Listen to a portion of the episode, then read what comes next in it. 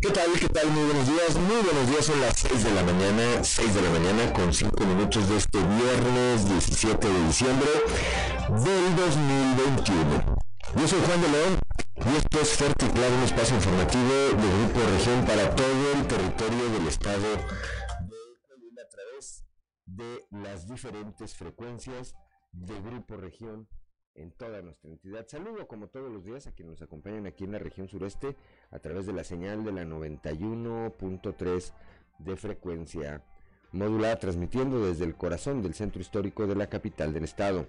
Para las regiones centro, centro desierto, carbonífera y cinco manantiales por la 91.1 de FM, transmitiendo desde Monclova, desde la capital del acero para la laguna de Coahuila y de Durango por la 103.5 de frecuencia modulada, transmitiendo desde la Perla de la Laguna, desde Torreón. Para el norte de Coahuila y el sur de Texas por la 97.9 de FM, transmitiendo desde Piedras Negras. Y para Acuña, Jiménez y del Río, Texas, por la señal de la 91.5 de FM, transmitiendo desde Ciudad Acuña. Un saludo, por supuesto, también a quienes, eh, como todos los días, nos acompañan a través de las redes sociales por las diferentes páginas de Facebook de Grupo, de Grupo Región. Hoy, como todos los días, hay mucha información y estos son los titulares. Suman 116 suicidios en la región sureste cuando pues estamos prácticamente a punto de terminar el año. El día de ayer fue localizado sin vida eh, un joven que había desaparecido hace tres días. Lo localizaron en un baldío de la colonia Zaragoza, en donde se quitó la vida. Este jueves en el módulo de vacunación habilitado en Ciudad Universitaria del campus Arteaga de la Universidad Autónoma de Coahuila, una mujer de 60 años que esperaba, que hacía fila para ser vacunada contra el eh, COVID-19 en un refuerzo, esta jornada de refuerzo para eh, la vacuna contra el COVID-19, perdió la vida, se desvaneció, se desvaneció ahí en, ante el azoro de las personas que acudieron a recibir la vacuna a pesar de que personal médico que estaba ahí intentó reanimarla con eh, maniobras, la mujer no respondió al estímulo, por lo que fue declarada sin vida a consecuencia de un infarto fulminante. En la región carbonífera causa indignación entre la población la desorganización.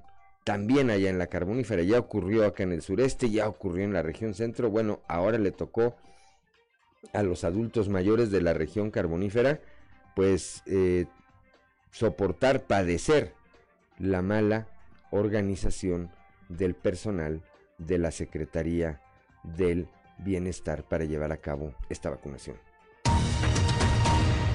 En su quinta reunión de trabajo, alcaldes electos de la región sureste de Coahuila sostuvieron diversas pláticas en las que abordaron temas como participaciones federales, y juventud para sus próximas administraciones municipales. La reunión celebrada el día de ayer tuvo como sede el municipio de General Cepeda.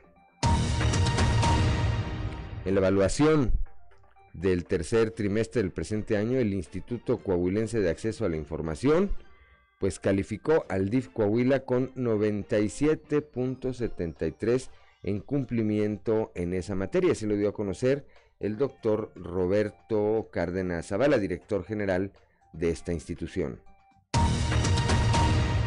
Diego del Bosque, dirigente estatal de Morena, tan acostumbrado también a opinar de todos los temas. El día de ayer le preguntaron sobre las acusaciones que hay de acoso sexual en contra de uno de los diputados de su partido, de Francisco Cortés Gómez y Diego del Bosque, se quedó callado. En lo que va de la pandemia y debido a la inflación, se ha incrementado el precio de la canasta básica entre un 10 y un 20%. Más adelante le tendremos los detalles. Al entregar el galardón Zapalinamea a don Pedro Salazar Herrera por su trayectoria en el ayuntamiento de Saltillo, el alcalde de esta capital, Manolo Jiménez Salinas, aseguró que para llevar a cabo su proyecto de gobierno, además de un plan, fue indispensable contar con el mejor equipo de trabajo. Bueno, pues esta, esta y otra información hoy aquí en Fuerte y Claro. Comenzamos.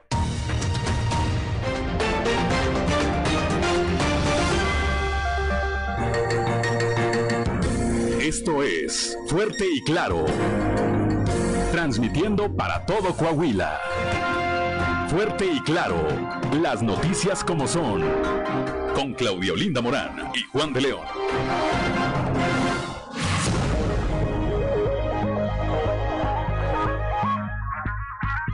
Ya son las 6 de la mañana, 6 de la mañana con 11 minutos tenemos 11 grados de temperatura aquí en el centro histórico de la capital del estado, 17 grados en Monclova, 20 grados tiene Piedras Negras en este momento, Torreón 14, General Cepeda 11, Arteaga 12 grados, Ciudad Acuña eh, arranca esta jornada con 18 grados centígrados, Musquis con 17, Sabinas y San Juan de Sabinas 18 grados, San Buenaventura y Cuatro Ciénegas con 17 grados, Parras de la Fuente con 15 grados y Ramos Arispe, Ramos Arispe también con 11 grados en este momento.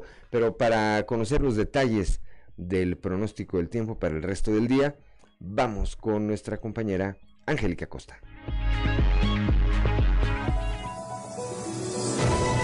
El pronóstico del tiempo con Angélica Acosta.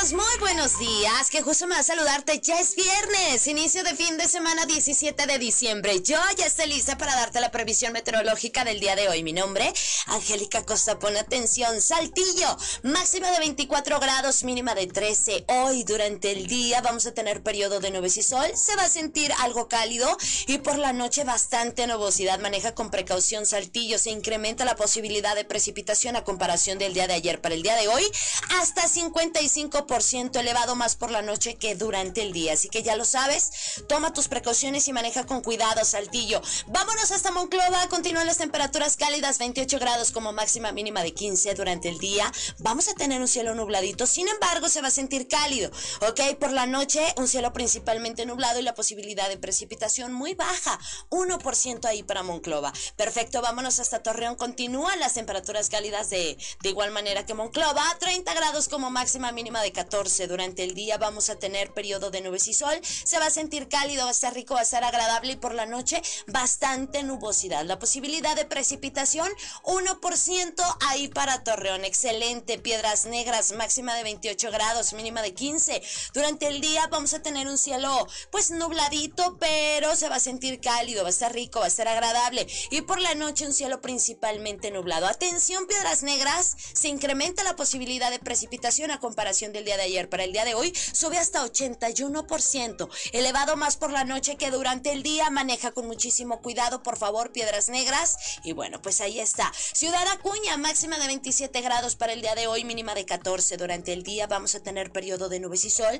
Va a ser rico, va a ser cálido, va a estar agradable. Y por la noche un cielo principalmente nublado. 25% la posibilidad de precipitación ahí para Ciudad Acuña. Excelente, nos vamos. Ahora está Monterrey, Nuevo León, la Sultana del Norte, máxima de 28 grados para el día de hoy, mínima de 15 para este inicio de fin de semana. Durante el día vamos a tener un cielo principalmente nubladito. Sin embargo, se va a sentir cálido, va a estar rico, va a ser agradable. Por la noche, bastante nubosidad. Monterrey, también para ti se incrementa la posibilidad de precipitación. Maneja con muchísimo cuidado, 56% elevado más por la noche que durante el día. Amigos, bueno, pues vamos a tener un inicio de fin de semana con lluvia. Hay que manejar con muchísimo cuidado, toma tus precauciones Toma tu tiempo para que no vayas a la carrera. Ok, listísimo. Que tengas un maravilloso fin de semana. Cuídate mucho. Y bueno, pues el lunes nos escuchamos de nueva cuenta con los detalles del clima. Buenos días.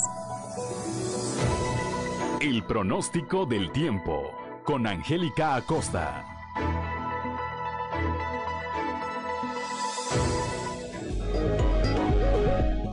Son las 6 de la mañana, 6 de la mañana con 15 minutos. Gracias a nuestra compañera Angélica Acosta y vamos ahora con Ricardo Guzmán para saber qué ocurrió en un día como hoy a las efemérides del día.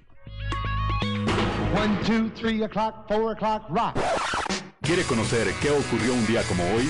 Estas son las efemérides con Ricardo Guzmán. Un día como hoy, pero de 1790, fue encontrado el monolito del calendario azteca, o Piedra del Sol, en el costado sur de la Plaza Mayor de la Ciudad de México, en un área cercana a la acequia que corría por el costado meridional del Palacio Nacional. También, el 17 de diciembre de 1830, murió el libertador de América, Simón Bolívar.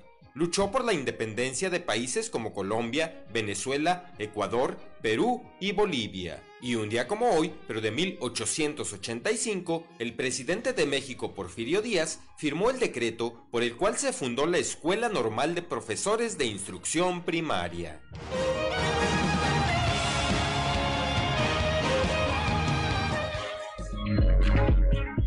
6 de la mañana, 6 de la mañana con 16 minutos. El santoral de hoy corresponde a quienes llevan por nombre Lázaro, Franco, Olimpia y Yolanda.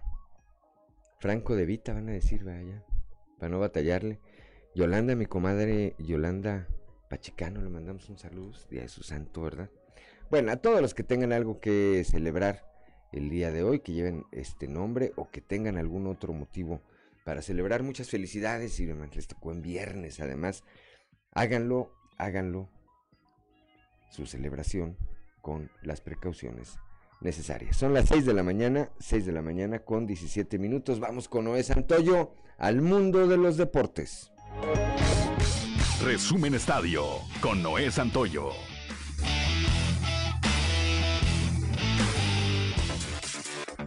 En actividad de la Liga Mexicana del Pacífico, imparable de Fernando Pérez en el cierre de la entrada 11 remolcó a Joshua Hernández con la carrera que dio a los sultanes de Monterrey el triunfo de 3 a 2 sobre Tomateros de Culiacán para ganar la serie. El equipo guinda se quedó tendido en el terreno de juego. El pitcher ganador fue el zurdo Manuel Valdés, mientras Oliver Pérez fue el derrotado. Los fantasmas grises mantienen la ventaja de juego y medio sobre los venados de Mazatlán en la lucha por un boleto a la postemporada en la Liga Mexicana del Pacífico.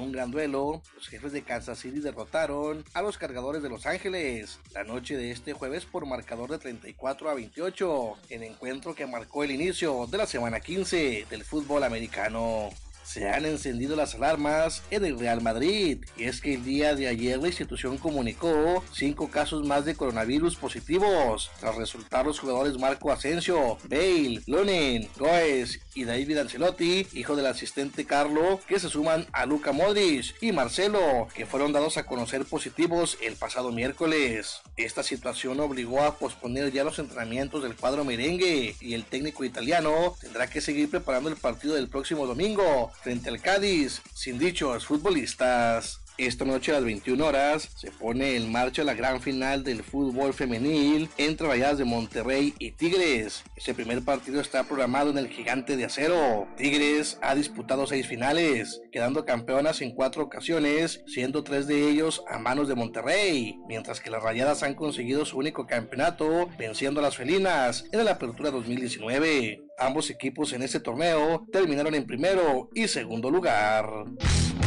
Resumen Estadio con Noé Santoyo.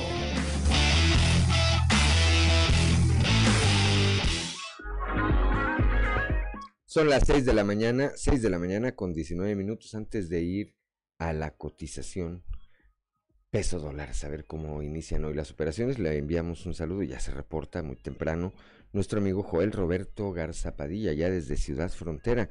Y el pensamiento el día de hoy Dice, el amor no necesita alimentarse de detalles caros de valor, sino de sentimientos verdaderos que no tienen precio. Y pues sí, qué cierto es eso. Qué cierto es eso. Y particularmente en estas épocas en que solemos manifestar eh, de una mayor manera nuestros afectos, lo queremos luego hacer erróneamente a través de eh, cuestiones de carácter material cuando pues lo que importa en realidad son otras cosas. Son las 6 de la mañana, 6 de la mañana con 20 minutos rápidamente antes de irnos un corte le decimos el tipo de cambio promedio del dólar en México es de un dólar por 20.82 pesos. Es decir, a la compra está en 20.52 pesos y a la venta en 21.12 pesos. Así inician hoy las operaciones entre el peso mexicano y el dólar norteamericano. 6 de la mañana con 20 minutos, vamos rápidamente a un consejo G500. G500 tiene algo especial para ti. En estas fiestas, tu celebración puede estar inspirada en una galaxia muy, muy lejana con Star Wars o llenas de magia con Disney Princesa, pero siempre acompañado de tu familia. Por eso, de nuestra familia a la tuya, podrás llevarte un rompecabezas de Disney Princesa o Star Wars al cargar 20 litros, más 199 pesos en estaciones de servicio G500 participantes. G500, la gasolinera mexicana que juega limpio. Consulta estaciones y condiciones en g500network.com diagonal Navidad G500. Válido hasta agotar son las 6 de la mañana, 6 de la mañana con 21 minutos. Estamos en Fuerte y Claro.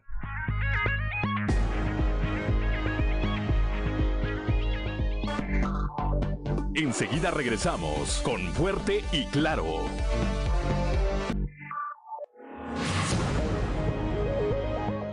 Son las 6 de la mañana, 6 de la mañana con 25 minutos. Continuamos aquí en Fuerte y claro, le enviamos un saludo a Doraelia Aguirre Aguirre que nos acompaña muy temprano también ya a través de las redes sociales.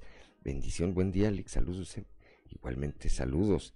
Antonio Morales Apolinar, Torreón, presente, dice, presente desde allá, desde la perla de la laguna. Muy buenos días también para, para ti, Antonio Morales Apolinar, a Jaime Moreno, allá desde Chicago. También le enviamos un saludo Gracias, gracias por el favor de su atención a, todos, a todos, a todos eh, los que, repito, nos distinguen con su sintonía, pues les apreciamos, les enviamos un saludo. Son las 6 de la mañana, 6 de la mañana con 26 minutos. Vamos ahora a un resumen de la información nacional. Reportan desaparición de cuatro personas en la carretera Monterrey-Nuevo Laredo. Fuerzas Unidas por nuestros desaparecidos en Nuevo León informó de la desaparición de cuatro personas desde el pasado martes en el trayecto de la carretera Monterrey-Nuevo Laredo, una zona en la cual han sido recurrentes los reportes de desapariciones por medio de su cuenta de Facebook oficial.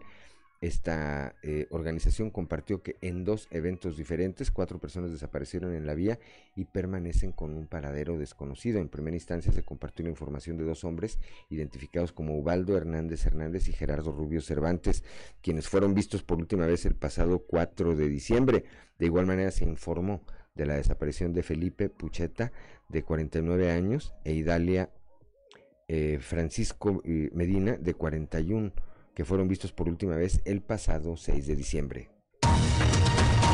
Autoridades mexicanas regularizarán a integrantes de la caravana migrante y permitirán su tránsito por el país. Representantes del Instituto Nacional de Migración, de la Secretaría de Gobernación, eh, la Secretaría de Gobierno y del Gobierno de la Ciudad de México, así como de la Comisión Nacional de Derechos Humanos, llegaron a un acuerdo con integrantes de la caravana por medio del cual se va a regularizar a quienes vienen caminando desde Chiapas y les eh, van a permitir transitar por el país.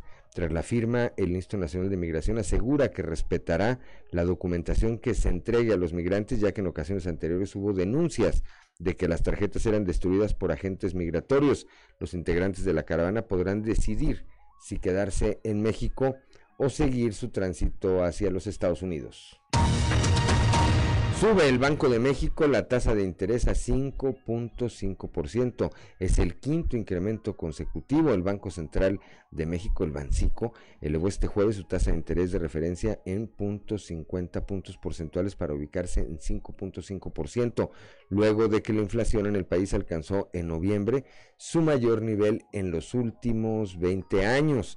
Con esta acción, la postura de política monetaria se ajusta a la trayectoria que se requiere para que la inflación converja a su meta de 3%, dijo el banco en un comunicado.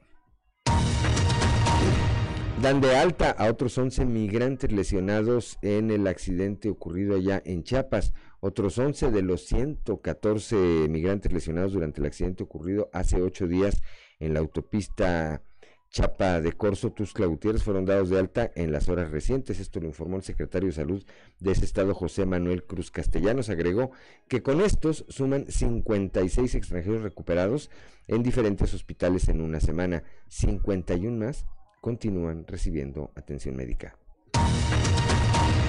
Repartidores protestan en reforma por el impuesto a ventas por aplicación durante una jornada a la, en la que llamaron eh, que llamaron, perdón, de apoyo a la comunidad de repartidores en moto y bicicletas en las inmediaciones del Ángel de la Independencia, que consistió en revisiones mecánicas a unidades de repartidores y a las 16 horas cerrar el paseo de la reforma e iniciar una rodada al Zócalo. Saúl Gómez, fundador del colectivo Ni un repartidor menos, señala que se opondrán al impuesto que eh, al impuesto a los servicios de venta por aplicación y llegarán hasta donde tengan que hacerlo, incluso hasta el amparo. Gómez calificó de ridículo e inconstitucional el impuesto que aprobó el Congreso de la Ciudad de México para grabar con el 2% el servicio de reparto basado en plataformas de Internet. Por último, el INE cancela registro de un diputado y 14 funcionarios por recolectar firmas de revocación de mandato. El Instituto Nacional Electoral declaró procedente la, la, cancelación del registro de auxiliares en el proceso de revocación de mandato, entre ellos un legislador. El PRD solicitó el cese de la participación de diputadas y diputados y personas servidoras públicas en la recolección de firmas, ya que se trata de personas eh, o de funcionarios que se encuentran impedidas legalmente para llevar a cabo esta función.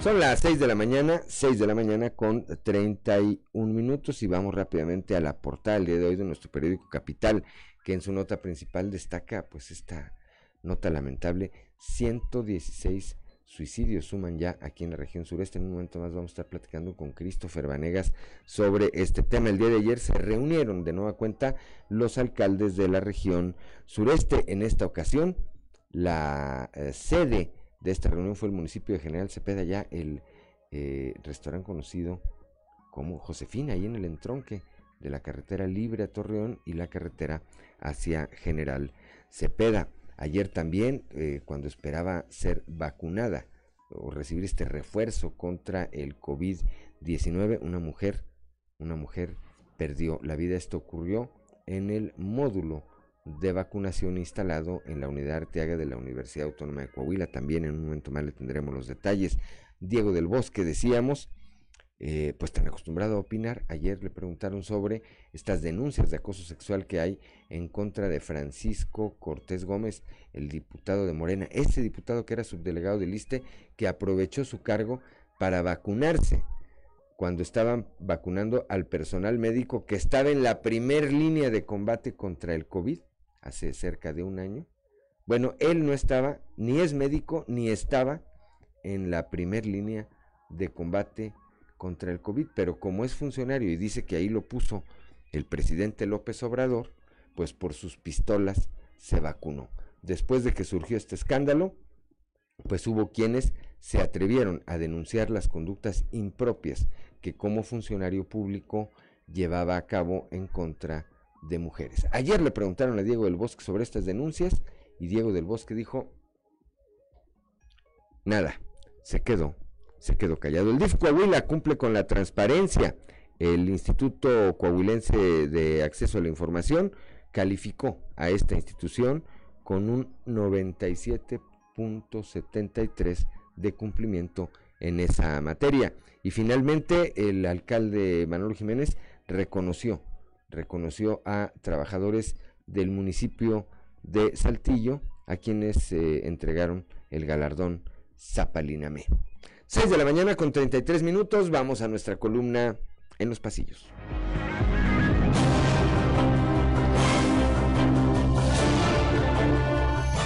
Y en el cartón de hoy, muy alto, que nos presenta al todavía alcalde de Torreón, Jorge Cermeño, diciendo, me voy con la frente en alto, mientras tiene tres enormes chipotes que dicen, deuda de cimas, proveedores consentidos y mal comportamiento de policía. Por Tabasco anduvo ayer el gobernador Miguel Riquelme, tomando parte en la reunión del Consejo Nacional de Seguridad, y en la que sin duda las buenas cifras que tiene Coahuila debieron llamar la atención de otros estados y hasta de la misma federación fue en el icónico restaurante Josefina, a la entrada de la carretera hacia General Cepeda, en donde se reunieron los alcaldes electos de la región sureste, Pablo Salas, el anfitrión, Chema Fraustro, de Saltillo, Chema Morales, de Ramos Arispe, Ramiro Durán, de Arteaga y Fernando Orozco, de Parras. Ahí refrendaron su compromiso de trabajar de la mano con la administración del gobernador Miguel Ángel Riquelme Solís y acordaron que en una próxima reunión se junten los diversos equipos para seguir avanzando en los temas prioritarios. Lo que queda claro es que hay el compromiso entre los distintos municipios de la región sureste por trabajar y eso ha sido una constante desde hace meses en la región. Al encuentro, habrá que decir, acudieron a Salia Maldonado del Instituto de la Juventud y Javier Díaz, administrador fiscal general, y que en materia de presupuesto sabe bastante. Ambos expusieron ante los próximos gobernantes. Con la inclusión de Eduardo Garza Martínez, quien ya registró su planilla para contender por la presidencia de Canacintra Región Sureste en lugar de José Antonio Lascano, la carrera por el liderazgo de ese organismo empresarial, dicen, se puso muy pareja. El otro, que también busca la presidencia de la Cámara, es Antonio Domínguez Lara, y la elección será el 4 de enero. El ganador sustituirá a Lascano, que todo indica se integrará al equipo de trabajo de José María Fraustro Son las 6 de la mañana, 6 de la mañana con 35 minutos. Vamos rápidamente a un panorama informativo por el estado y comenzamos en Torreón, allá en la Perla de la Laguna, con nuestro compañero Víctor Barrón, con más de 11 mil servicios en áreas como la jurídica, psicológica, médica, social, así como eh, educativa. El Centro de Justicia y Empoderamiento para las Mujeres de Matamoros estableció una cifra récord en el renglón de atenciones a la población femenina durante este 2020. 21. Víctor Barrón, muy buenos días. Muy buenos días a quienes nos sintonizan y también a quienes siguen la información de Fuerte y Claro en la red. En temas de la comarca lagunera, con más de 11 mil servicios en áreas como la jurídica, psicológica, médica social, educación y otras, el Centro de Justicia y Empoderamiento para las Mujeres de Matamoros, Coahuila, estableció una cifra récord en el renglón de atenciones a la población femenina, esto durante el año 2021. Así lo informó María Nelly Zavala, quien es directora del organismo. Escuchemos. Eh, lo que sí les puedo decir es que cerramos el año con, hasta el día de ayer, con 11.034 atenciones dentro del Centro de Justicia en un año. Hemos establecido este año ese récord de atenciones a través del área rural, a través de eh, dentro de las mismas instalaciones del centro, de las colonias, porque el centro este, de justicia, a partir del día 5 de julio que yo tomo posesión en el centro, salimos a buscar a la gente, a buscar a las mujeres, a platicar con las mujeres, a decirles que hay un lugar donde pueden ser atendidas y canalizadas todas sus demandas y denuncias. Aún prevalece el temor de la denuncia, sin embargo, bueno, pues es una una situación que estamos trabajando a través de la de fomentar la cultura de la denuncia. Pero 11.034 atenciones a comparación del año pasado que se cerraron con cerca de 5.000, estamos hablando de este de que doblamos este el número de atenciones y, y que hoy por hoy le puedo decir que el centro de justicia es un lugar en donde las mujeres se sienten identificadas, donde las mujeres se sienten atendidas. Esto es todo en la información. Desde La Laguna reportó Víctor Barrón. Un saludo a todo Coahuila. Gracias a Víctor Barrón. Cuando son las 6 de la mañana con 38 minutos, vamos ahora con Norma Ramírez, allá al norte del estado. Entre un 10 y un 20% ha sido el incremento de la canasta básica. Norma, muy buenos días. ¿Qué tal? Muy buenos días. Me da gusto saludarles y darles a conocer la información más relevante desde esta frontera. Julián Rodríguez, empresario comercial, dio a conocer que en lo que va de esta pandemia se han presentado un incremento en la inflación entre un 10 y 20% en los productos básicos. Indicó que esto es a consecuencia de la carencia de los productos o bien los paros en cuanto a la transportación que se tuvo en meses anteriores y que afectó afectó también a otros factores y con esto los precios. Al respecto nos informa y esto es lo que nos dio a conocer. Entre un 10 a un 20% en la mayoría de los productos. Eh, ¿Por qué ese aumento? Pues principalmente yo se lo achaco a la pandemia que ha trastornado todas las fuentes de producción. Ya, llámese agropecuario, llámese industrial y pues eso ha creado una inflación, como dije, de un 10 a un 20%, que lógico afecta a las familias porque eso encarece el producto y la gente alcanza menos. ¿Cuáles son los productos que tienen el precio más elevado en estos momentos o que han tenido este incremento? Bueno, los incrementos eh, eh, podemos hablar casi el total, ¿verdad? Pero los que se han visto reflejados principalmente pues es la carne, ya que hace eh, varios años atrás hubo una sequía muy tremenda que agotó mucho el lato ganadero y hay muy poca producción de carne que se está requiriendo de importaciones alrededor de un 30% eh, y pues eh, la escasez hace la carecía. Pues la carne yo siento que ha subido alrededor de un 25% en este año prácticamente y como digo, la escasez ha sido la causa principal y la pandemia. Desde Piedras Negras para Fuerte y Claro, Norma Ramírez. Son las 6 de la mañana, 6 de la mañana con 40 minutos antes de ir a un consejo G500 le enviamos un saludo al ingeniero Fernando Fuentes del Bosque que como todos los días también está atento a este espacio informativo. Vamos rápidamente a un consejo G500. G500 tiene algo especial para ti. En estas fiestas, tu celebración puede estar inspirada en una galaxia muy, muy lejana con Star Wars o llenas de magia con Disney Princesa, pero siempre acompañado de tu familia. Por eso, de nuestra familia a la tuya, podrás llevarte un rompecabezas de Disney Princesa o Star Wars al cargar 20 litros, más 199 pesos en estaciones de servicio G500 participantes. G500, la gasolinera mexicana que juega limpio. Consulta estaciones y condiciones en g500network.com diagonal Navidad G500. Válido hasta agotar son las 6 de la mañana, 6 de la mañana con 41 minutos, que no se le haga tarde, estamos aquí en Fuerte y Claro.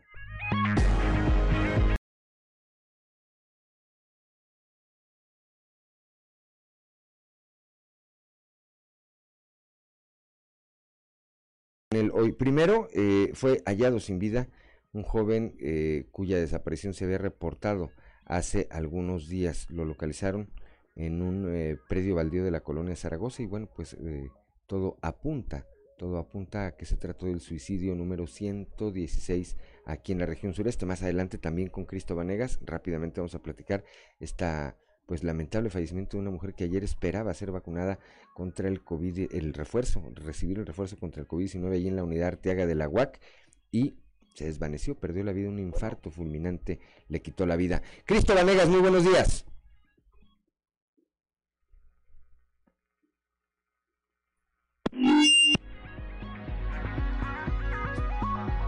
¿Sí lo tenemos en la línea?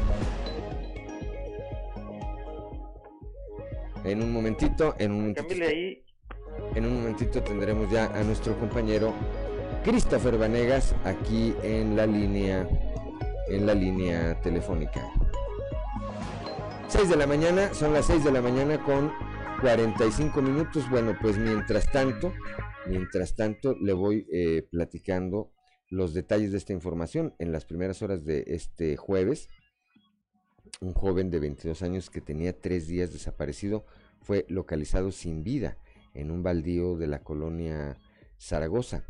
Eh, con esto se confirmó el suicidio número 116 en lo que va del año. Van 16 más ya de todos los que se presentaron durante el 2020 y pues lamentablemente, lamentablemente eh, en lo que tiene que ver con esta cifra, todavía, todavía faltan. estamos a 17 de diciembre, pues todavía falta casi una quincena para que se acabe este mes y con ello el 2021. Por otra parte, rápidamente le comentamos, el día de ayer en el módulo de vacunación habilitado en Ciudad Universitaria, una mujer de 60 años perdió la vida mientras esperaba a recibir el refuerzo de eh, la vacuna contra el COVID-19.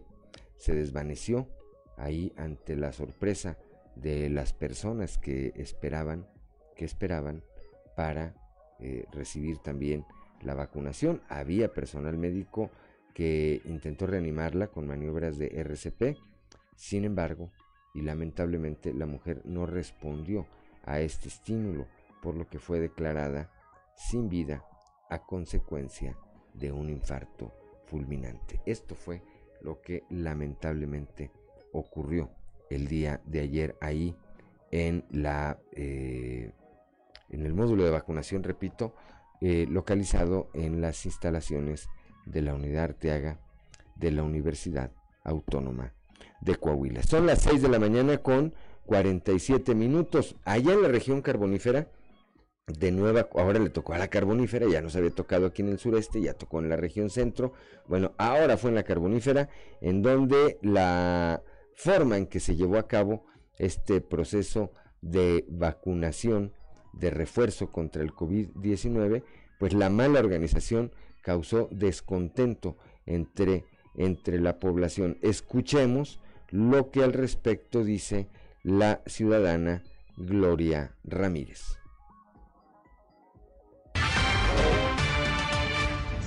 Así es, yo ahorita lo acabo de ver, lo, lo viví ahorita allí en, eh, en gimnasio. A mí no me pareció, yo sentí muy feo, yo voy por la segunda dosis, ¿verdad? de los rezagados, cuando voy viendo, este, eso fue lo primero que me enardeció, al ver a las personas adultas mayores allí diciéndoles que el formatito que ellos llevaban que no era. Imagínate, pobres gente, llegan desde las 5 de la mañana, tú sabes cómo es el adulto mayor. Llegan y no se forman y ahorita les están diciendo que se regresen, que ese no es y que mañana también por eso y la levantada de hoy qué? O sea, que se pongan la mano en el corazón, ¿por qué están haciendo eso? Ahora, poner a los rezagados de la primera dosis, de la segunda dosis y los de la tercera edad y los rezagados de no sé qué más. O sea, yo realmente me enardecí. Me molestó mucho esa acción. Más que nada, este, tan mal. O sea, es un caos. Esto es un caos ahorita. O sea, yo hago un llamado. Sí, nomás es mi voz. A las autoridades competentes que, o sea, ¿por qué hicieron esto? ¿Por qué hicieron esto de, de hacerlo todo en, un, en, un, en dos días, vaya? En dos días está muy mal y yo sinceramente sí, este, sí hago un llamado a las autoridades competentes. En este caso al gobierno federal, que pues este, no debió haber aventado así esta convocatoria.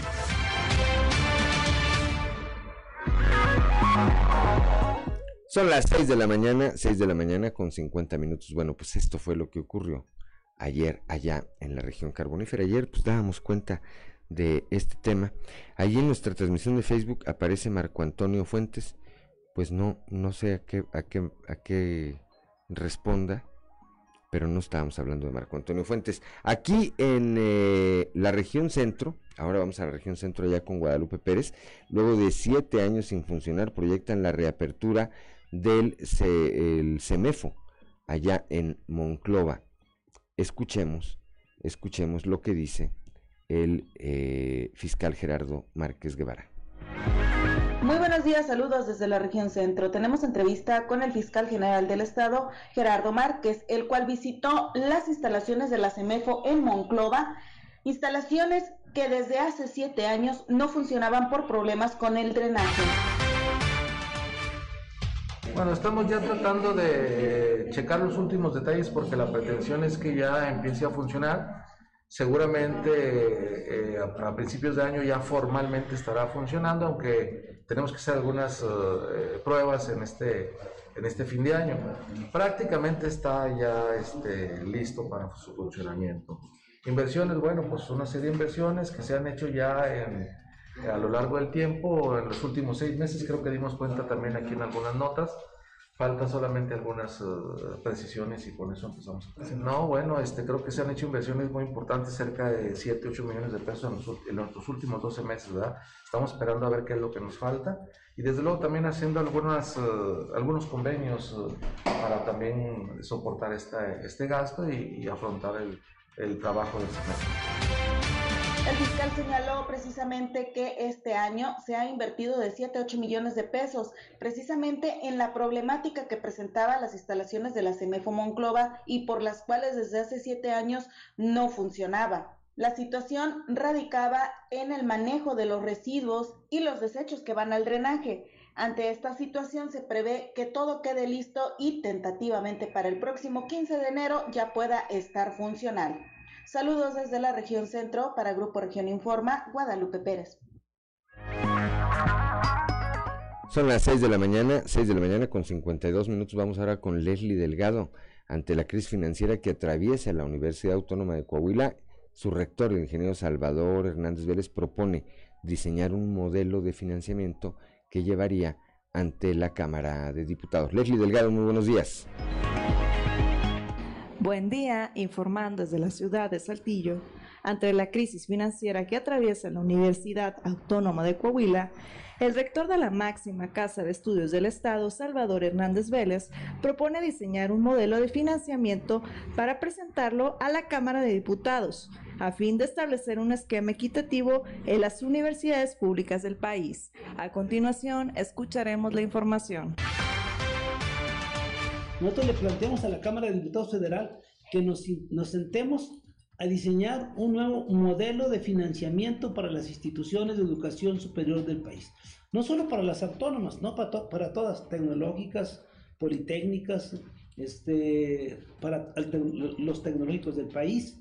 Y ya quedamos que en enero nos sentamos a, platicar y ir construyendo un nuevo, un nuevo este, modelo de financiamiento. Porque aquí hay problemas también. Miren, este, nosotros somos un estado en donde el 50% de los recursos los pone la federación y el otro 50% los, los, pone el estado.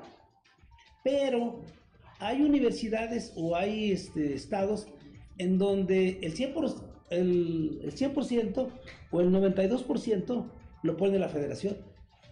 Entonces, hay, hay, universidades que te dicen, no, yo tengo resuelto eso.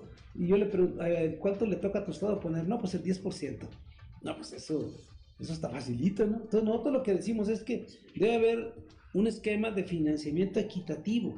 O sea, todos el 50%, todos el 50%. Todos el 60-40, todos el 60-40. Agradezco la intervención y deseo que tengan un excelente día. 6 de la mañana con 54 minutos y ahora vamos rápidamente con Raúl Rocha. Analizan en Ramos Arispe la inversión para eh, que comience a funcionar la policía industrial. ¿Qué tal compañeros? Buenos días. Esta es la información para el día de hoy. La creación de lo que será la nueva policía industrial de Ramos Arispe sigue en proceso y aún está en estudio el monto de inversión para su funcionamiento y será hasta el próximo año cuando empiece a operar dijo el presidente de la Asociación de Industriales y Empresarios de Ramos Arispe, Mario Hernández Saro. Agregó que continúan el diálogo con el alcalde de Ramos Arispe, José María Morales, para definir la forma en que estarán operando con esta nueva policía, que es una solicitud expresa por los empresarios de ese municipio.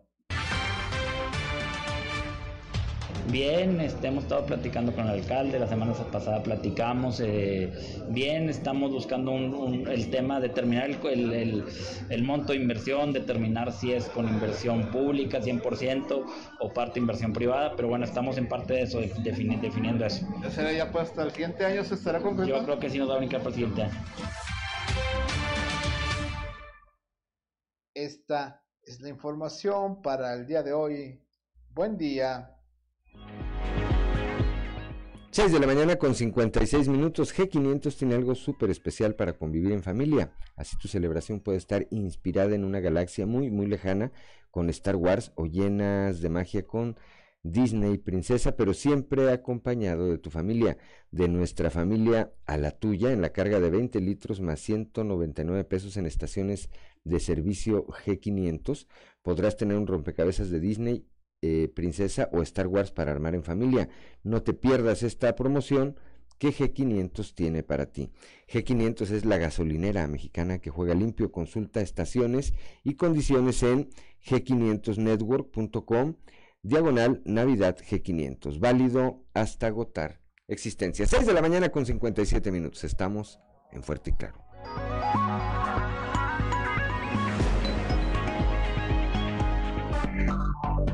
Enseguida regresamos con Fuerte y Claro.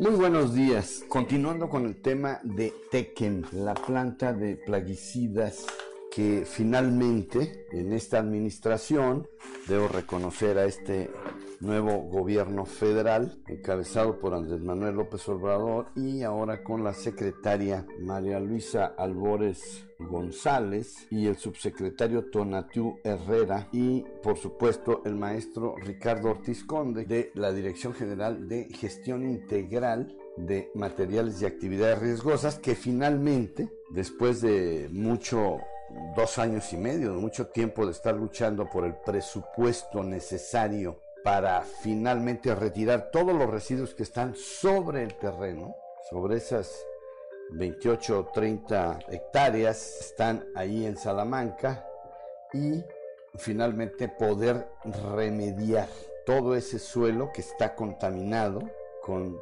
tantos plaguicidas, con tantos compuestos, con tantas sustancias químicas que hay ahí. Entonces, eh, debo reconocerlo, ¿verdad?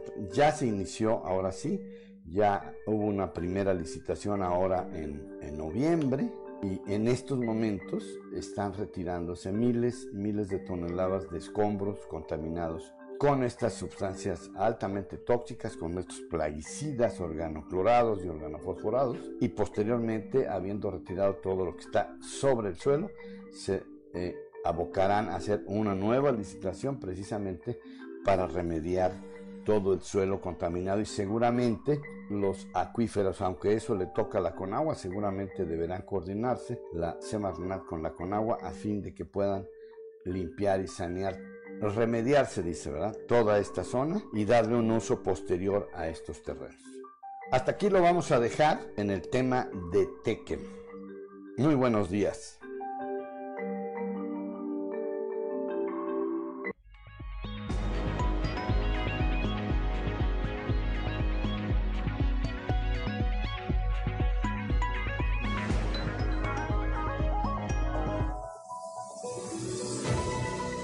El pronóstico de...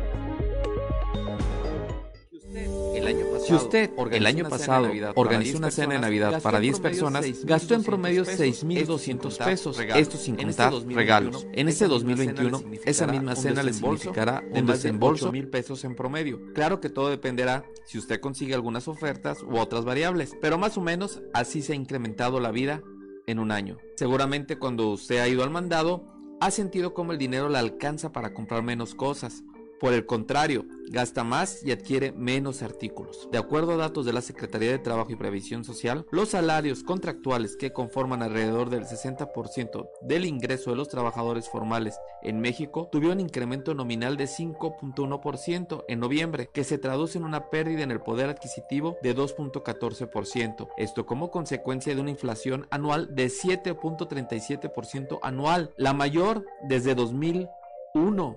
Es decir, estamos viviendo la peor inflación de los últimos 20 años que ha golpeado directamente al poder adquisitivo. ¿Y dónde es donde la hemos sentido? Pues en lo que más nos duele, en la compra de alimentos. Cada vez menos personas tienen acceso a una canasta básica y de acuerdo al Coneval aumentó el número de pobres en México. 4 millones de personas se encuentran en pobreza. De niño y con la inconsciencia propia de la infancia, me tocó vivir la crisis de los sexenios de José López Portillo y Miguel de la Madrid que quitaban el sueño a mis padres, buscando estrategias que hicieran rendir el dinero.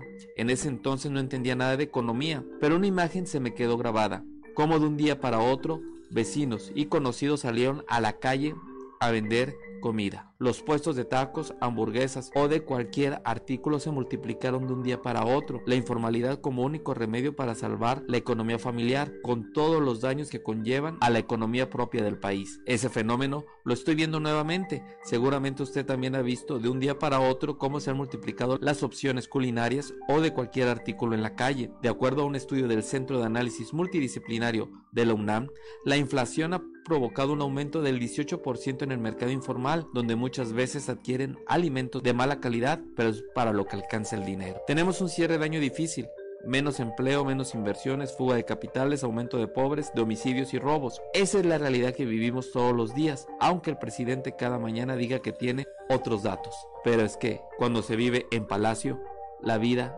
es muy distinta. Soy Luis Guillermo Hernández, nos escuchamos a la próxima.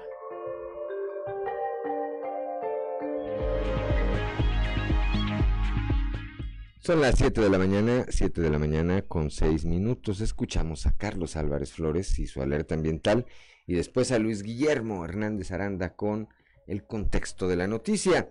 Continuamos eh, en su quinta reunión, en su quinta reunión de trabajo, alcaldes electos de la región sureste de Coahuila sostuvieron diversas pláticas eh, en temas como planeación, participaciones federales, presupuesto y así como eh, el tema de la juventud.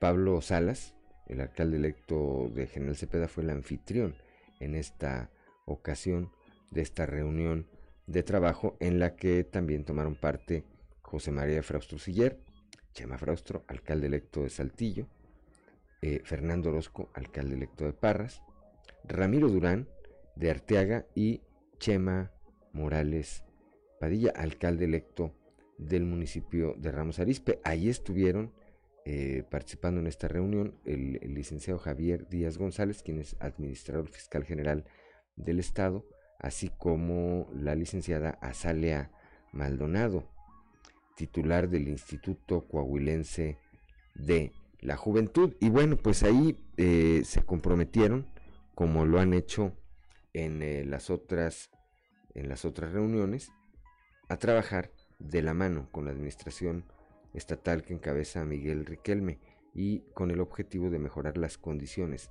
de, la, de vida de la población a la que gobernarán a partir del próximo primero, primero de enero. Son las, son las 7 de la mañana, 7 de la mañana con 8 minutos. El Comité Directivo Estatal de Morena dijo no tener ninguna posición ninguna postura en el tema de las acusaciones que hay en contra del diputado local de Morena por ese partido, eh, Francisco Cortés Gómez. Ayer le preguntaron a Diego del Bosque y esto fue lo que respondió.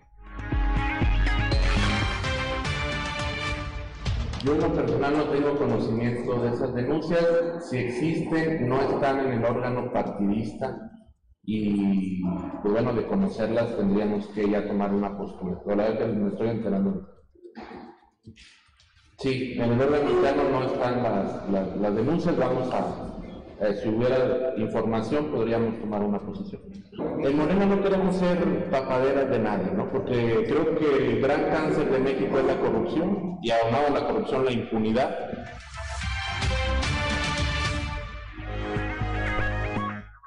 Son las 7 de la mañana. No se ría. Eso fue lo que dijo. Eso fue lo que dijo Diego del Bosque. No, no somos tapadera de nadie, pero no sabe lo que es público. No sabe el dirigente de Morena lo que es público con respecto a su diputado. Y si está esperando que la Fiscalía General del Estado le lleve hasta su órgano interno la denuncia contra Francisco Cortés Gómez, pues, pues va a seguir sin conocer el tema, ¿verdad? Bueno.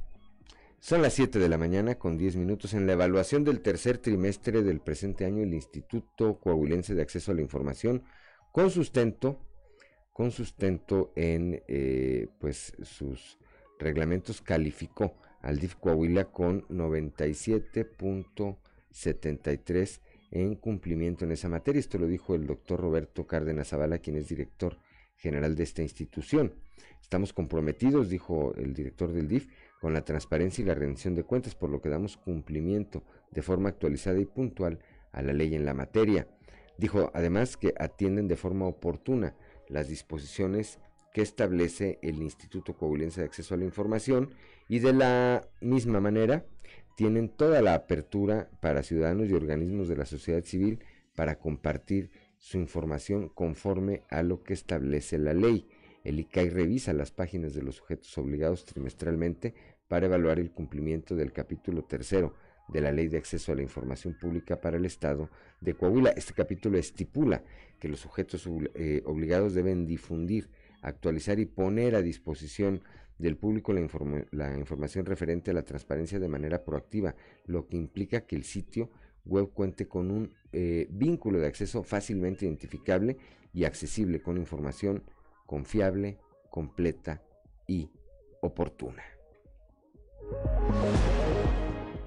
El Instituto Nacional de Migración, cuando son las 7 de la mañana, 7 de la mañana con 11 minutos, el Instituto Nacional de Migración en Coahuila dio a conocer que para el siguiente año se podría reabrir la estación migratoria en el gimnasio Gilberto, por lo que actualmente se encuentran en trámites para rehabilitar este espacio, dando a conocer que serán apoyados tanto por el gobierno municipal como por el gobierno estatal.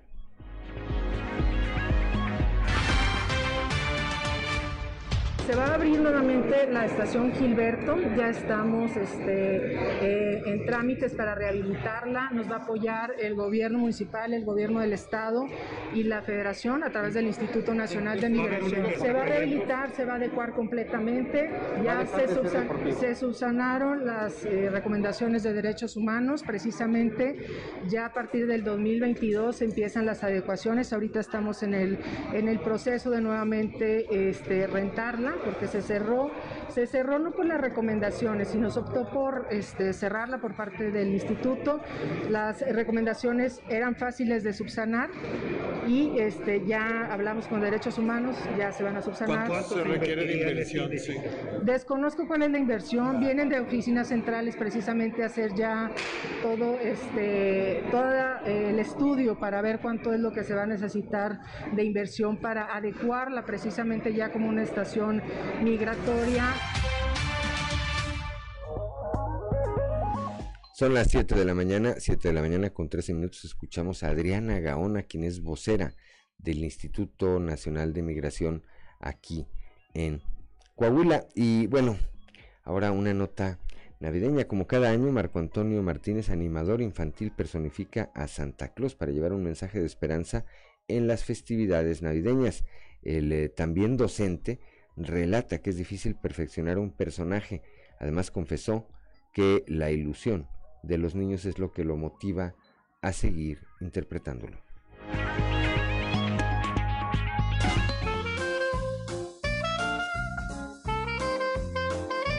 Pues es que hay de todo tipo, fíjate, creo que puede haber un Santa muy sencillo, como puede haber un Santa con mucha producción, o sea, todo el, el, público, bueno, es el que compra, ¿verdad? El público decide si comprar calidad o no comprar calidad. No sé si mi Santa sea de calidad, no sé si cómo lo veo a la demás gente, pero lo único que sé es que estoy eh, las fechas están agotadas. Entonces, lo único que te puedo decir es que gracias a Dios y gracias a, esto que hicimos, a este personaje, este. Que, que, me lo robé, me robé la idea, creo que nadie lo sabe, la idea fue robada literalmente, yo, yo vi una imagen y yo dije, ese Santa lo quiero para mí, entonces e, ese Santa, en realidad este vestuario iba a ser para otro chico, entonces yo lo vi y yo me lo adjudiqué. Pero no sé si el chico haya hecho rabietas en su momento o me, o me haya juzgado mal o así. Pero yo en verdad dije, ese Santa yo lo quiero. Es un vestuario muy diferente, es un vestuario muy original. Y yo creo que él también lo, lo tiene, no sé, no, ya no lo he visto, pero a lo mejor él también debe tener un Santa igual o parecido. Pero en sí hay desde, no sé, creo que a Santa desde el lo más más sencillo que es su traje rojo y, y, y su básico este, barba blanca como este que puedes encontrar como algo más amarillo, como algo más naturalito, como combinaciones con blancos y, y rojos muy bonitos. Hasta pusieron música de fondo. Qué bonitos. Eh, y ahora sí me convierto y ahora sí quiero decirle a toda la comunidad que nos está viendo eh, que la ausencia, la, ausencia de los seres queridos que se acaban de retirar estos dos años pasados que han sido muy muy difícil para todos, eh, queremos decirles que, que, se llenen esos corazones de, de, fantasía, de ilusión, de cosas buenas, que, que vienen cosas mejores para toda la humanidad y, y lo recibamos con los brazos abiertos. Así debemos estar pensando todos y debemos de creer en lo, en lo nuevo que viene. Se fueron personas que amamos, se fueron energías que queríamos que estuvieran con nosotros, pero en realidad hemos, vamos a cambiar. Es un mundo cambiante, es un mundo que está en, proceso. Entonces queremos que esta magia la conviertas tú en poder para que tú logres alcanzar toda esa magia que tu cerebro tiene, que tú, que tú quieres ser un ingeniero, bueno, puedo ser un ingeniero, que si tú quieres ser un maestro, vas a ser maestro, que si tú quieres que cambies, que evoluciones y que te adaptes a las nuevas, nuevas cosas que vienen, porque esta pandemia no es lo único que viene, me imagino que vienen mucho más pandemias, no sé qué vaya a venir.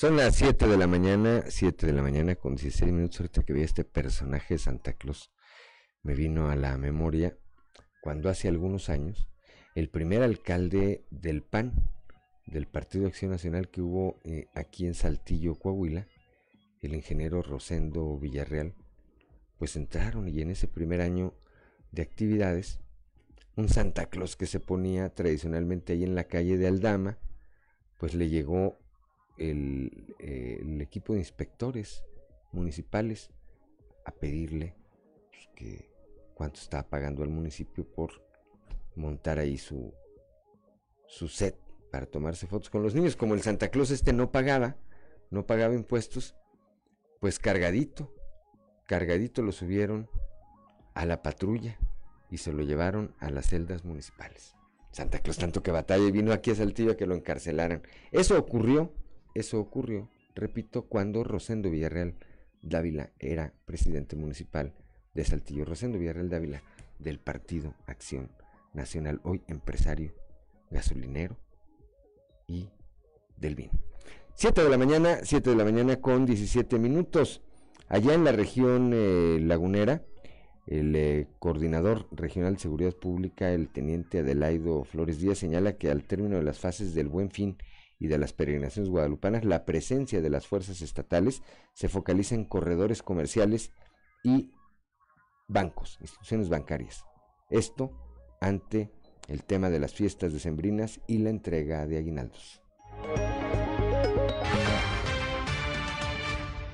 Nosotros mantenemos los dispositivos ahorita ya directamente, eh, primero fue en centros comerciales, ahora todo lo que fue peregrinaciones, regresamos al área del centro donde más tenemos ventas, centros comerciales, bancos por la cuestión de la extracción de los aguinaldos y finalizamos con lo que es la, la, pues fiesta de Navidad y Año Nuevo, Año Nuevo. Así es como lo estamos manejando bajo la situación de donde se ubican la mayor parte de pues eh, los malls de galerías y el de Simaco, de Cuatro Caminos, todo lo que es Independencia, Constitución, eh, Colón, Diagonal Las Fuentes, Torreón Matamoros, eh, de, Rodríguez Triana, Diagonal Las Fuentes, donde se ubican el mayor número de comercios y de instituciones bancarias para su vigilancia. Bueno, lo más importante es realizar el mayor número de operaciones electrónicamente eh, todo lo que pueda pagar mediante eh, los servicios o adeudos o tarjetas, pues que sea a través de una operación electrónica. En caso de que sea necesario o muy necesario hacer eh, traslado de efectivo, cuando sea una situación de empresarios, pues puede avisar o puede solicitar a través del 911 o a los números directos de cada corporación, se les está atendiendo. Son las 7 de la mañana con 19 minutos. El diputado local Jesús María Montemayor Garza reiteró que se conformó una reforma que dará viabilidad financiera al sistema de pensiones de los trabajadores del Estado, donde se involucraron a todos los grupos parlamentarios, eh, puesto que se considera adecuado dar prioridad a la situación financiera de este sistema de pensiones. Escuchemos. Se, se, conforma una, una, reforma importante, una reforma que le dará viabilidad financiera al sistema de pensiones de los trabajadores para el Estado, en donde se involucraron a todos. Fíjense, en, la Comisión de, Gobernación y de Finanzas, a la cual me toca pertenecer, eh, se escuchó eh, a todos los partidos, a todos los grupos parlamentarios, hubo 24 modificaciones. Quiere decir que se consensó para enriquecer una propuesta que venía por parte del Ejecutivo y creo que ese, ese trabajo legislativo da, eh, este, cae muy bien en nuestra sociedad porque no solamente, lo dijo en algún momento eh, pues el gobernador, el que el, el, que el PRI tenga la mayoría no quiere decir que sea un cheque en blanco para hacer lo que sea en el Congreso. Se, se va a fortalecer el sistema de pensiones y le da mucha viabilidad financiera para que, para que pueda salir adelante. Entonces, creo que es un gran logro. Este, estamos trabajando en el paquete fiscal, les anticipo. Este, vamos a sesionar la comisión el próximo viernes y el próximo martes va el paquete fiscal, este, ley de hacienda, ley de ingresos, presupuesto de egresos, y la ley la ley general de participaciones, el código financiero, este, y, este viernes vamos a tener una, también una sesión extraordinaria donde vamos a estar eh, pues ya eh, analizando y, votando este, eh, pues las reformas y la ley de derechos humanos. Son las 7 de la mañana con 21 minutos. Vamos rápidamente a un consejo G500. G500 tiene algo especial para ti. En estas fiestas, tu celebración puede estar inspirada en una galaxia muy, muy lejana con Star Wars o llenas de magia con Disney Princesa, pero siempre acompañado de tu familia. Por eso, de nuestra familia a la tuya, podrás llevarte un rompecabezas de Disney Princesa o Star Wars al cargar 20 litros, más 199 pesos en estaciones de servicio G500 participantes. G500, la gasolinera mexicana que juega limpio. Consulta estaciones y condiciones en g500network.com diagonal Navidad G500. Válido hasta agotar Son las 7 de la mañana, 7 de la mañana con 22 minutos. Estamos en Fuerte y Claro.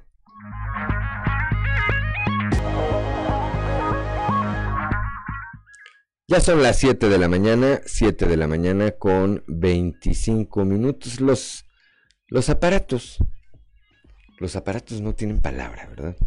Eventualmente eh, podemos tener alguna falla de carácter técnico. Hoy, hoy, hoy nos ocurrió, vamos a ver, eh, estamos teniendo aquí algunos problemas de carácter técnico, estamos viendo a ver si podemos enlazar a nuestro compañero Toño Zamora. Toño, muy buenos días.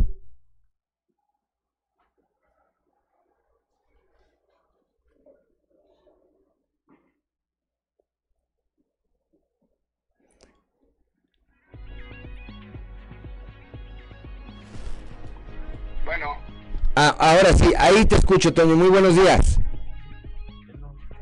Sí, sí, sí, estoy escuchando. Adelante, Toño Zamora.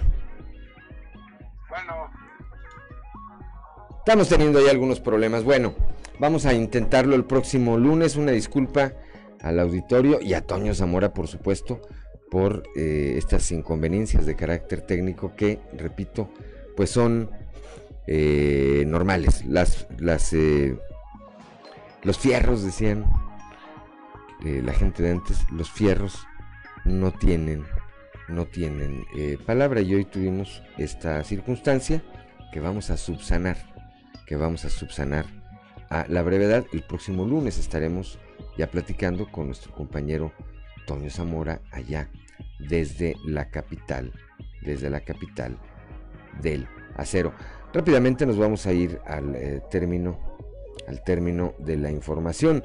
En este momento, Monclova tiene 30 pacientes COVID hospitalizados en diversas eh, clínicas. Escuchemos al licenciado Fernando eh, Simón Gutiérrez Pérez, quien es representante del, del gobierno del estado en el subcomité regional de salud allá en la región centro.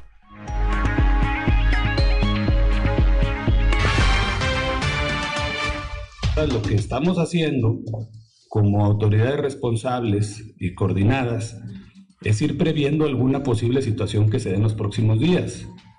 Esto es, el, el, hospital CEMEX, cuando llega a cierto punto, se habilitan otras camas para en caso de tener alguna situación. No está su máxima capacidad todavía el, el CEMEX y mucho menos la clínica 7 se encuentra su capacidad.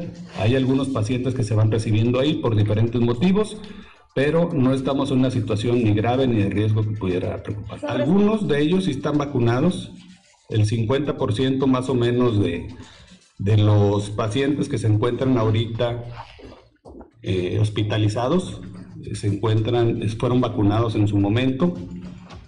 Algunos de ellos no con el cuadro completo, uno o dos, ¿verdad, Faustino? Son los que no tienen el cuadro completo, no se encuentran en una situación grave de salud, los que están vacunados, salvo dos de ellos, los cuales tienen comorbilidades que les ponen una situación mucho más grave. Son 30 en total de COVID. Sí.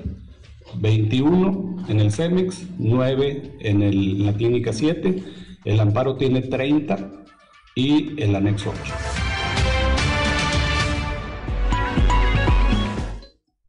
Son las 7 de la mañana, 7 de la mañana con 28 minutos. Aquí en Saltillo, al entregar el galardón Zapalinamé a don Pedro Salazar Herrera por su trayectoria en el ayuntamiento, el alcalde Manolo Jiménez Salinas aseguró que para llevar a cabo su proyecto de gobierno, además de un plan, fue indispensable contar con el mejor equipo.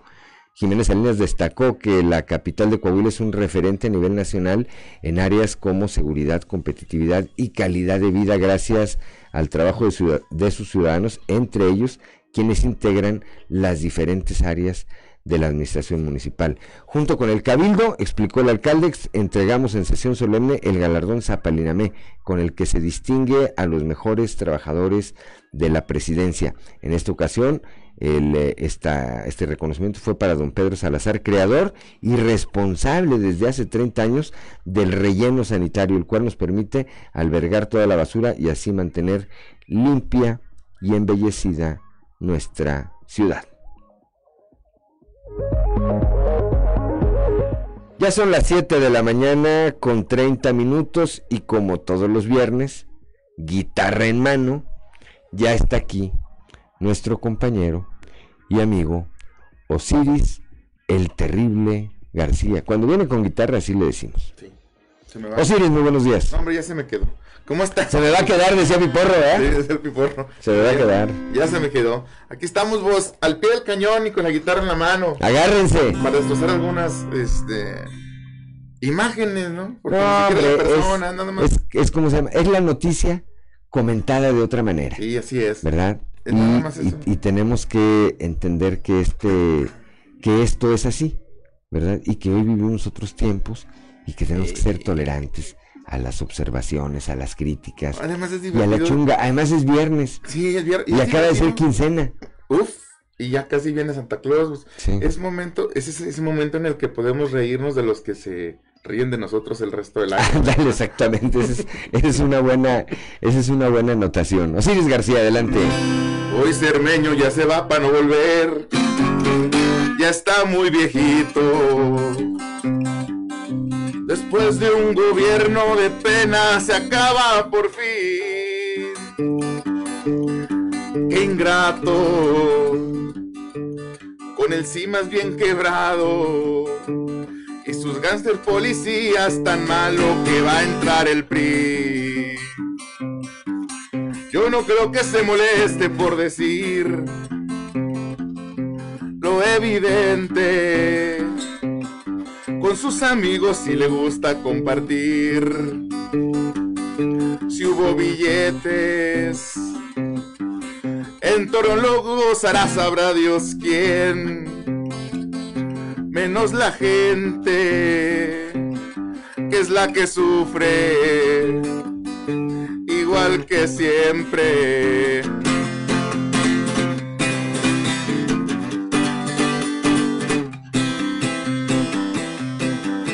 Por eso ya nadie vota por el pan. Ya es imposible, porque es más fácil de que vuelvan a perder a que se olvide. Gracias, gracias. Siete de la mañana, 7 de la mañana con 32 minutos. Pues así termina Jorge Cermeño su administración.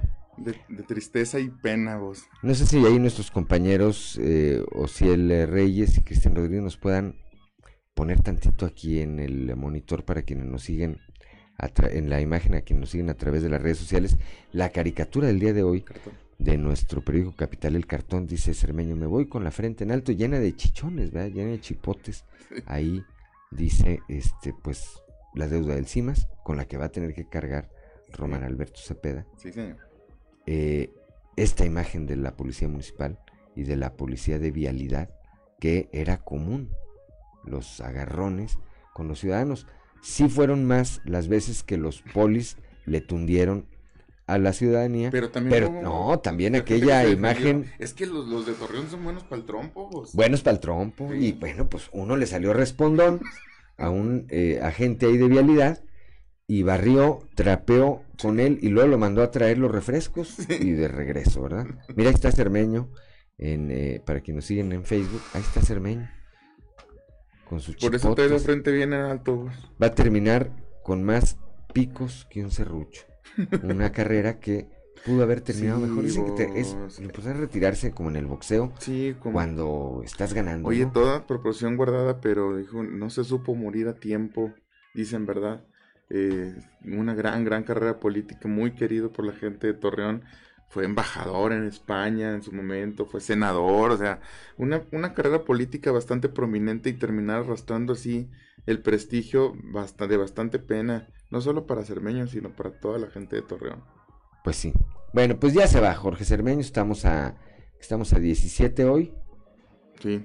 Pues quedan ya apenas unos días, apenas unos días para que concluya este 2021 y con ello pues venga el cambio de, poderes, no solamente en Torreón, sino en los 38 municipios del estado. Hay municipios que son eh, eh, reelecciones, como el caso de Ramos Arispe, por eh, citar alguno. Y Dicen que Arteaga también, pero no, también, también está rankeado en el lugar 8 de los alcaldes de, de, todo el país, o sea, Chema Chema Morales, que es el alcalde de Ramos, también la gente lo tiene muy bien. Ese sí fue reelección. Que decían que Arteaga también, pero no, ¿verdad? No, nada más ya. Esa fue herencia. Sí, eso, es, lo, de, lo de Arteaga es un casicazgo, o sea, ahí no hay elecciones hasta donde yo... Pero a ver, la otra es... No pierde el yo PRI desde que se fundó el PRI. Yo estoy de acuerdo, ¿eh? Y es parte de la crítica y del vacilón de los viernes.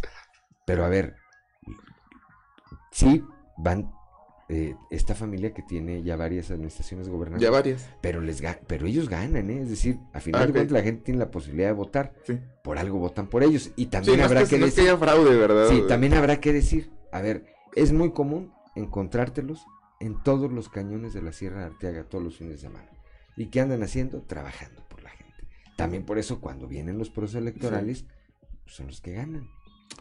Herencias, vos, herencias, es el, virreinato. Pero bueno, entonces no es reelección, ¿verdad? herencia allá en eh, General Cepeda tampoco. Saludos a los tampoco, ¿verdad? Donde va a gobernar ahora Pablo Salas. No, ahí también vos se pasó de, de, en familia, todo queda en familia vos. Nada más de una, de una, ¿cómo se llama?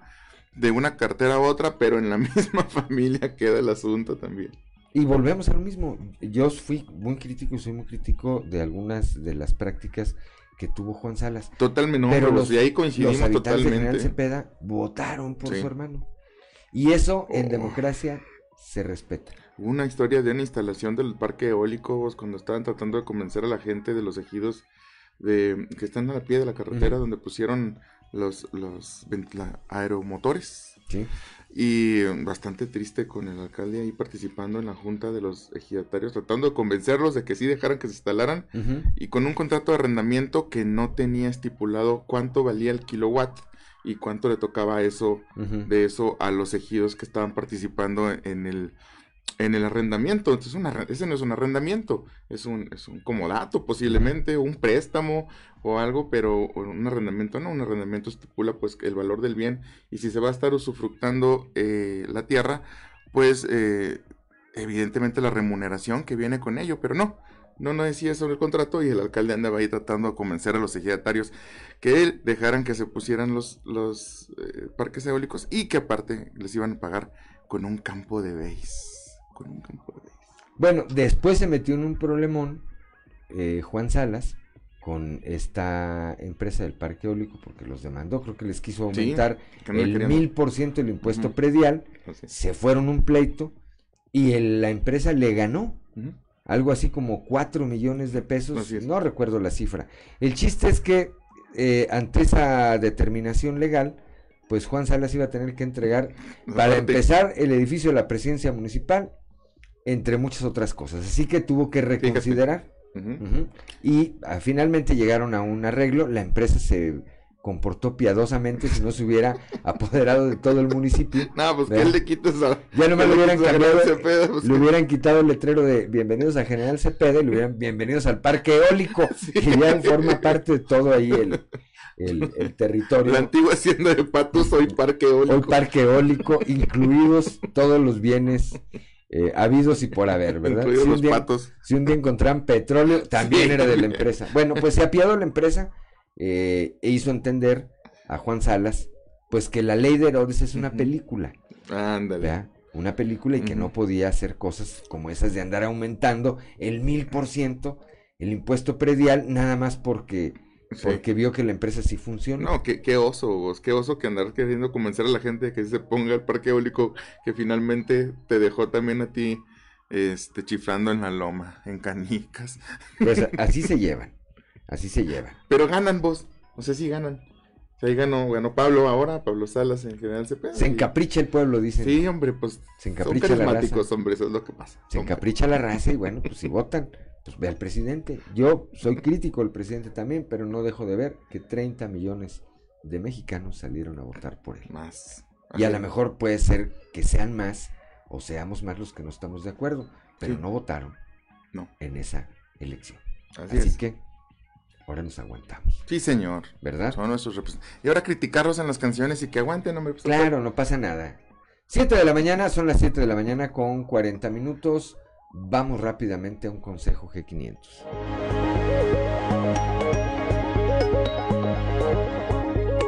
G500 tiene algo especial para ti. En estas fiestas, tu celebración puede estar inspirada en una galaxia muy, muy lejana con Star Wars o llenas de magia con Disney Princesa, pero siempre acompañado de tu familia. Por eso, de nuestra familia a la tuya, podrás llevarte un rompecabezas de Disney Princesa o Star Wars al cargar 20 litros, más 199 pesos en estaciones de servicio G500 participantes. G500, la gasolinera mexicana que juega limpio. Consulta estaciones y condiciones en g500network.com diagonal Navidad G500. Válido hasta agotar existencias.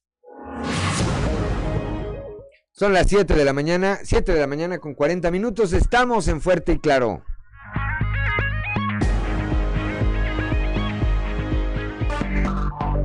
Enseguida regresamos con Fuerte y Claro.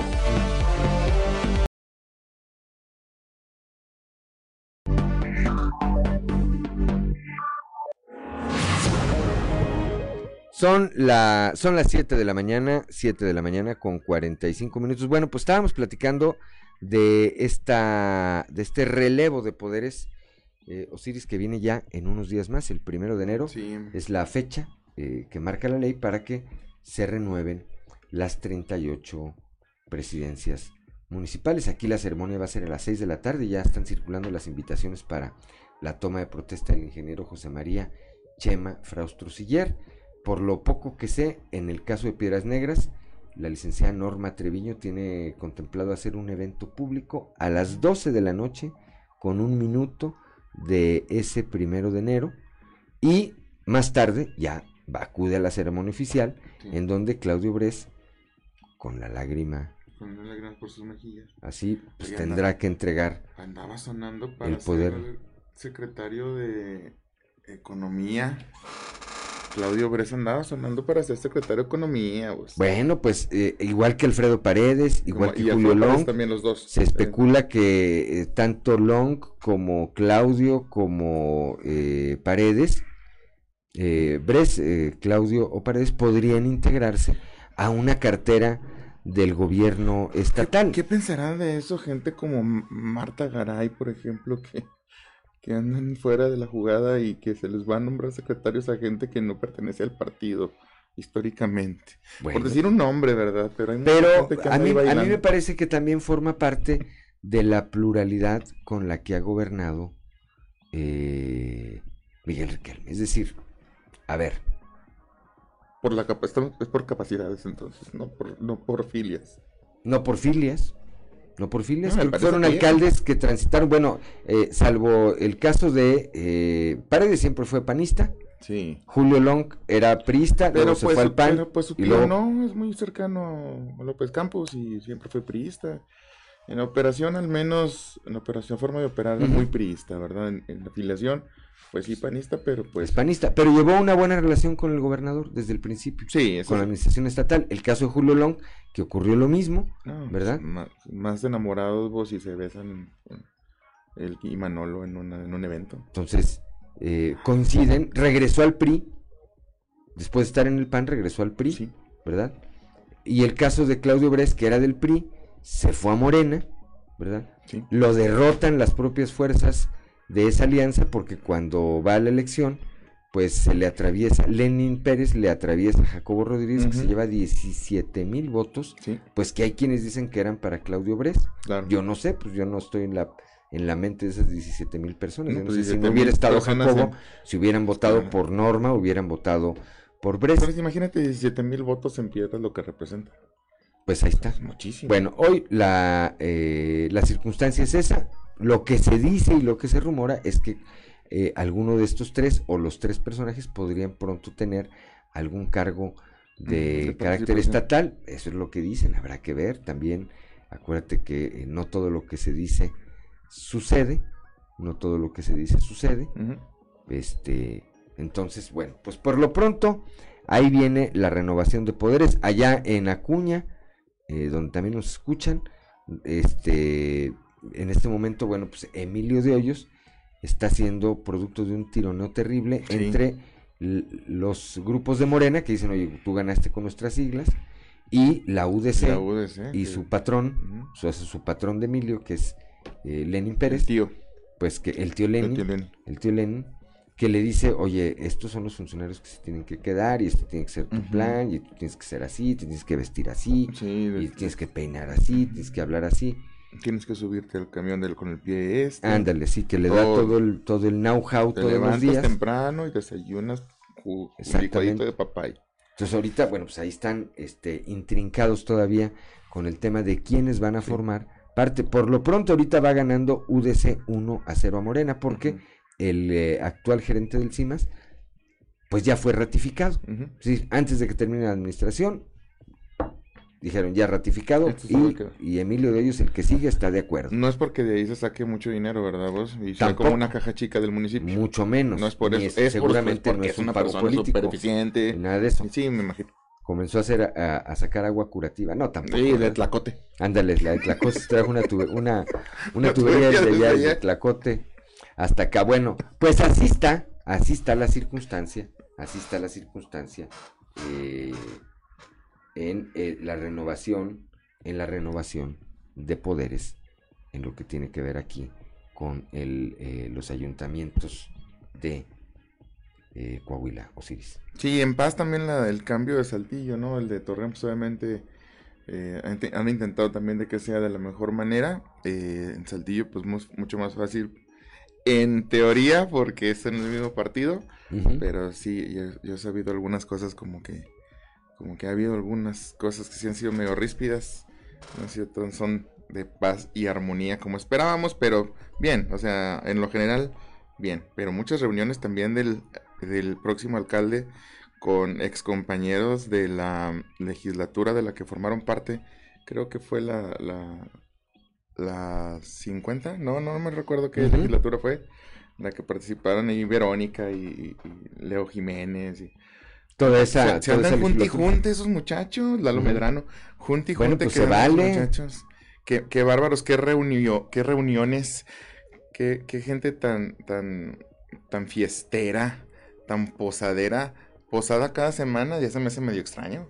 Bueno, pues forma parte de, forma parte de. No, se, se, agarraron mucho cariño últimamente, ¿verdad? Ese grupo. Sí. Están, es, es parte, es un año político. Sobre todo quien Medrano, no lo vea, sobre quien no todo lo vea así, que, se, que va a repetir. quien no lo vea así, quien no lo vea así, ayer o, o lo platicamos otro día, este es un año político y se están comenzando a mover cosas. A partir de enero vamos a comenzar a ver seguramente muchísimas, muchísimas muchísimas otras. Comentario final, mi querido Ciris García, ¿con qué nos vamos? ¿Cuál es la...? El presidente todavía dice, y todavía queda la instancia del Tribunal Electoral y luego la Corte, que ya de manera profesional ha resuelto que debe llevarse a cabo la consulta. Esto en, en, en relación al estira y afloja que tiene el INE con el presidente, de que el INE dice que no tiene lana para llevar a cabo la consulta. El presidente acaba de decir, 7.34 de la mañana, justamente hace unos minutos, que eh, todavía le quedan esas instancias de tipo legal para pelearle al INE que lleven a cabo la elección. Suéltales billete, carnal. Suéltales billetes para sí, que... Pues ¿Para qué les quitan el presupuesto? Pues sí. ¿Verdad? Entonces todo apunta a que ahí viene otro encontronazo entre el gobierno federal y el Instituto Nacional Electoral de ¿cómo se llama este consejero que ahora quiere Lorenzo Córdoba. Lorenzo Córdoba se sueña con presidente, un canal de presidente. no es que no puede ser tan guapo y no aspirar y no ser presidente, y no ser presidente. Pero bueno, viene, viene otro agarrón ahí. Sí, viene otro agarrón aquí ahí. Como se, como, se, como se puede oler, casi prácticamente estamos dando por hecho que viene una, una verdadera guerra otra vez entre el INE y el presidente. El tu presidente pronóstico, ganas. Tu pronóstico, Siris, ¿va a haber, va a haber, va a haber eh, consulta o no va a haber consulta? ¿Va, a haber ejercicio democrático o no? Pues, mm, pues con números no sale, pero yo creo que sí. Sí, yo creo que sí. ¿Es eso o, finalmente la cárcel para Lorenzo Córdoba? El presidente es muy serio cuando se trata de quererse apoderar de las instituciones. Le trae más ganas a Andrés Manuel Aline que Juan Escutia una bandera, vos. Oye, ya soltó a, ya soltó a, Cabeza de Vaca, ¿verdad? Ayer se reunieron en Tabasco eh, los gobernadores, ahí andaba Cabeza de Vaca, ahí andaba el presidente, este, y Cabeza de Vaca no andaba ni camuflajeado ni con bolsa en. Sí, sí. No, no, se dejó ver. No, yo creo que ya, ya, que ya más o menos se entendió. Sí, sí, yo creo que ya se entendieron, vos. Ay, Ahí andaba. Alonso Ancira sigue en Estados Unidos, otro de los... Eh... No, Rosario Robles está más enchicanada que nada, o sea, y eso no me pueden decir que no es venganza política. Lorenzo Córdoba andaba hasta cenando en restaurantes muy Agustín Lara. Y, ay, ¿sabes qué, canal? A si te pasó la mano. Vamos a guardarte un ratito porque... Porque se va a poner dura la cosa. Que te pasaste de más. Nos vamos, Osiris. Gracias. Ah, antes de irnos, antes de irnos, como todos eh, los días, no, no, a las 7.55 tenemos una mención de G500. G500 tiene algo súper especial para convivir en familia, así tu celebración puede estar inspirada en una galaxia muy, muy lejana con Star Wars o llenas de magia con Disney, princesa, pero siempre acompañado de tu familia, de nuestra familia a la tuya, en la carga de 20 litros más 199 pesos en estaciones de servicio G500 podrás tener un rompecabezas de Disney, Princesa o Star Wars para armar en familia. No te pides esta promoción que G500 tiene para ti. G500 es la gasolinera mexicana que juega limpio. Consulta estaciones y condiciones en g500network.com diagonal Navidad G500.